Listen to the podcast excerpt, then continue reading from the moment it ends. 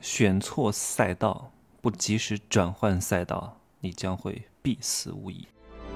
打造超能个体，拥有超量财富，帮助一百万青年人提高财富竞争力。Hello，大家好，我是真奇学长。哈，哎呀，我周边的人啊，其实我就上过一年班啊，就那一年，大学毕业上了一年之后，我就再也没有上过班了。我周边的人呢？以前跟我是好朋友的啊，以前我那个时候可能刚起步，认识一些白领的朋友，但是我发现我周边的白领的朋友越来越少，我越来越不能和上班的人沟通太多的原因在哪儿呢？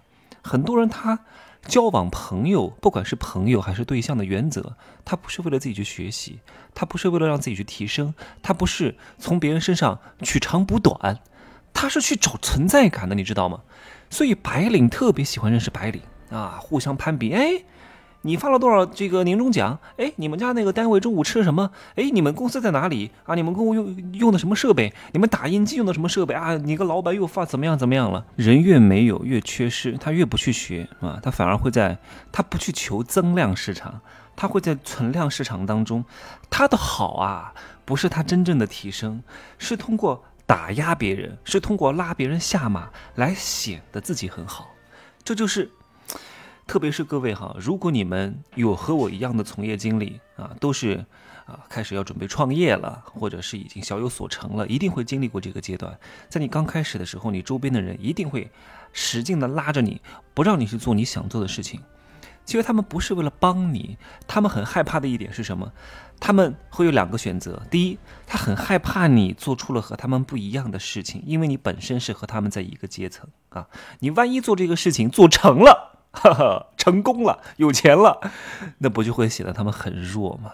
所以我说，女人最恨女人，同行最恨同行，你同阶层的朋友最恨的就是你。你们为什么是朋友？你们想过吗？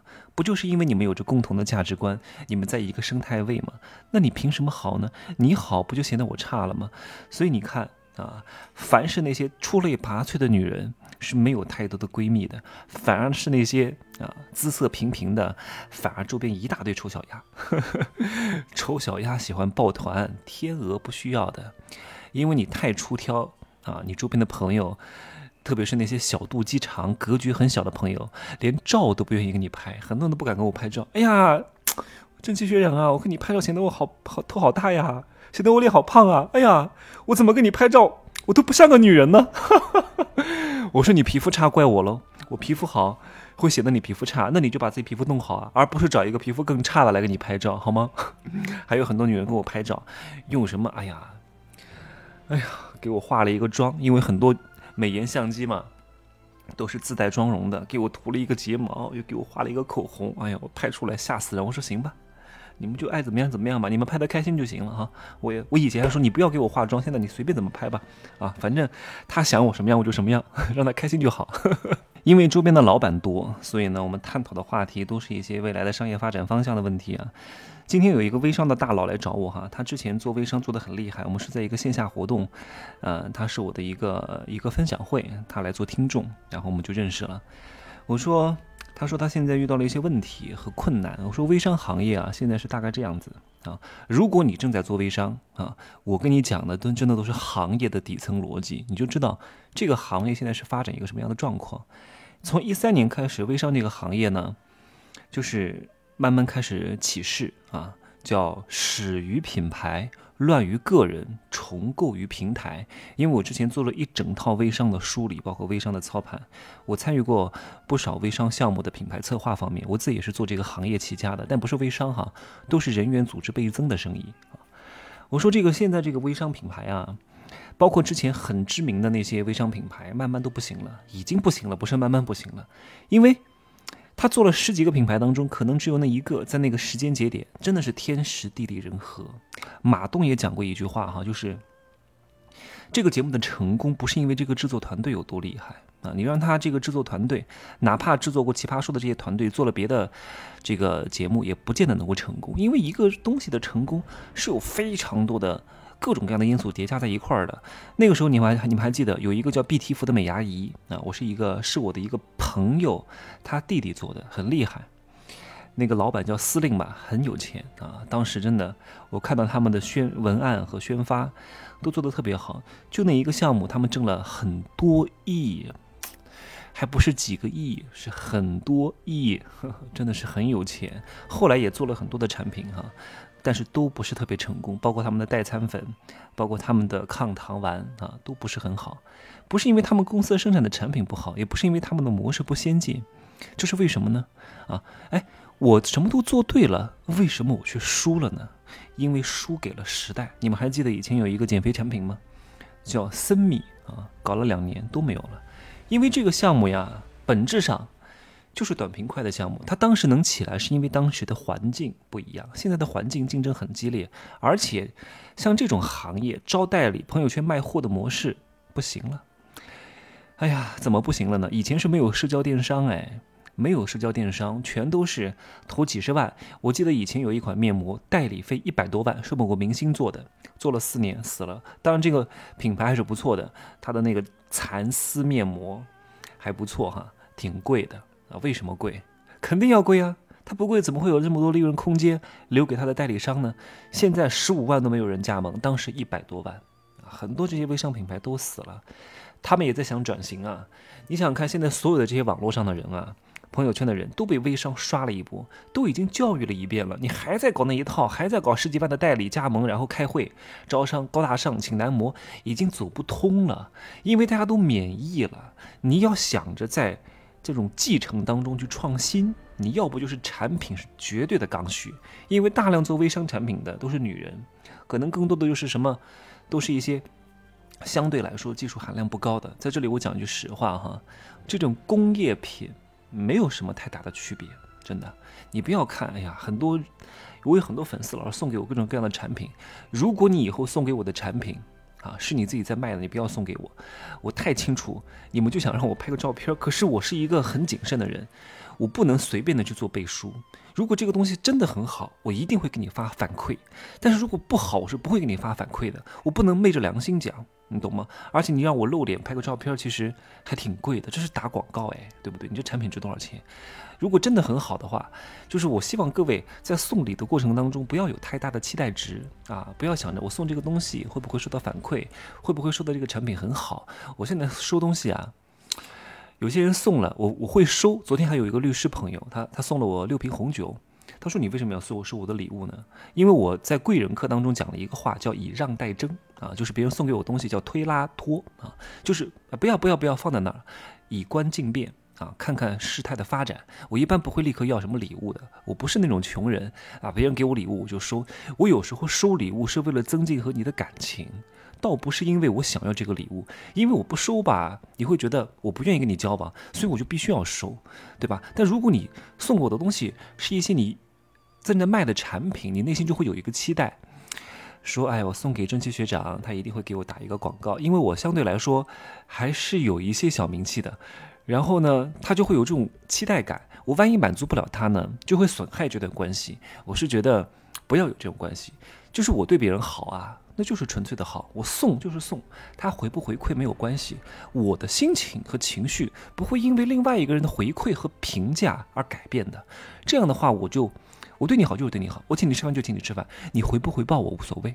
如果你哪天回报我了，那我觉得是惊喜。你看你不回报我，我觉得是理所当然。但如果我刚开始请你吃饭，我就想着这个人必须要请我吃一顿更好的，那就完蛋了。我永远都会陷入在这种情绪焦灼当中。你何必用别人的？评价别人的看法，别人的错误，来让自己生气呢？是不是这个道理？哎呀，我接着要讲的重点话题在哪儿？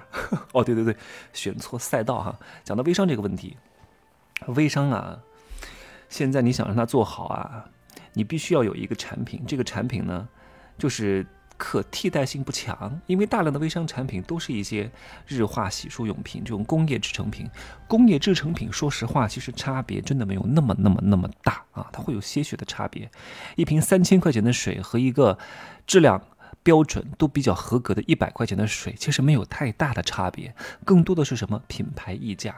所以我希望各位能够在用这些东西的时候，能够返璞归真啊，能够达到一些基本的要求就可以了，不要去为这些消费主义买单啊。所有听我节目的，我不鼓励各位去买这些东西。你是你，你不是你，你决定了风格，你决定了高端啊。我就算穿，有时候别人，我有时候穿一些名牌，说实话，有些名牌也不是真的。我就说的很实在话，别人问我是什么，哎，你这个衣服好好看啊，我说是假的。你看，别人说，哎呀，不可能，你们穿的不可能是假的。我说就是假的。你看，我说假的也是真的，说真的也是假的，这不重要啊。因为有些东西确实还别人送给我的，有些东西我也不愿意花太多钱买。我不是鼓励各位去买这些东西哈，不要陷入这种消费主义陷阱当中。这是第一点啊。这个微商的产品呢，一定要不可替代性很强。如果是日化用品的话。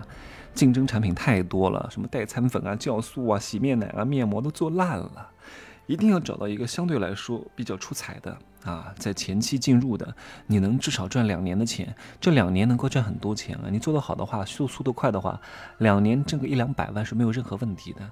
就是要及时、快速、准确的切入，就需要有人跟你讲的。有些东西还没有开盘，就已经有人在做了，第一波人，你这个时候进入，你才能挣到钱啊！所以。挣钱，我我我昨天还发了一个文章，我说太多人学了一些，学了一些不挣钱的知识，看似很牛逼的商业模式，他学这些有什么用？他都不能变现，他也没法落地，他也干不了啊！我讲了那个谢状元的那个事情，你们可以看一下我的抖音，我的抖音视频号里面都发的最新的那一条，什么谢状元。呃，只只卖三个月，卖了六亿，然后啊，一张蟹都不卖，就全都是靠卖券、卖空气挣了这么多钱，很多人都知道了呀，有什么用？你能用吗？人家一年做这个项目，投几投广告都要投将近好几亿，你做不了的。不要学这些东西，学一些你能够用得上的、能够实践的东西。太多人学了看似能挣钱的所谓的商业理论，结果自己还是一贫如洗。不要乱学，学一些核心的东西。而且我告诉各位怎么去挑老师啊。有些老师只讲方法，不讲方法背后的逻辑，这种老师趁早远离，他是来割韭菜的。因为你只得其一，不得其二，你不能举一反三，你不能举一反三，你就没法去应用。你换了一个场景，换了一个风格，换了一个东西，换了一个角色，你立刻就不能用了，因为这个东西就是，就是卡模啊。什么叫卡模？就是严丝合缝的要。跟这个老师是一样的，你没法复制过去。如果这个老师能够跟你讲方法的同时，把背后的思维给你讲的清、讲明白，生发思维的思维，思维引发行动，行动引发结果，能够把生发思维的思维告诉你，你能够举一反三，你能够啊以不变应万变，你能够自己会生发出很多知识，把这颗东西种在你的心里，这个东西是能够开枝散叶的，而不是只给你一个生产好的板材，我是给你一颗种子。这才是重要的东西。你学会了这个，跟这样的老师学，他不仅教方法，还教方法论，还教引发思方法论的思维，你才能真正的学懂学透。要懂得分辨老师啊，还有这个市面上有很多讲房产的。哎呀，说实话呀，咱们知道的太多了，也不是很好的事情哈。因为很多这种媒体、自媒体都是有广告赞助的。啊，讲珠海的房子好，珠海的房子特别横琴的，啊，房子好又值得投资，不见得能信啊。这一切背后都是商业的规则，你要懂得什么，一定你要听过很多很多，你自己分析完整个框架，你才能判别出来哪些自媒体讲的是真话，哪些自媒体讲的是假话。很多人就不是为了真正帮助大家，就是为了收广告费的而已，收佣金，你知道吗？你通过他去买一个。所谓热门城市的房子，它能提多少钱？百分之七到百分之十，哎，你买个两百万的房子，它能挣二十万，哎，他能不干这个事情吗？所以真相有时候不重要，你看到的所谓的事实也不见得很重要。大量的人都是傻逼，不管你们看到的所谓的博主。啊，他怎么讲也好，他们大多数都是傻逼。你只要秉秉秉持住这个理论就可以。你要看这个人有没有取得什么成绩，还是就他瞎讲啊？你要你要你要听他讲的东西是不是随随便便啊抄过来自己讲一讲的？哪怕他口才很好，你也不能信。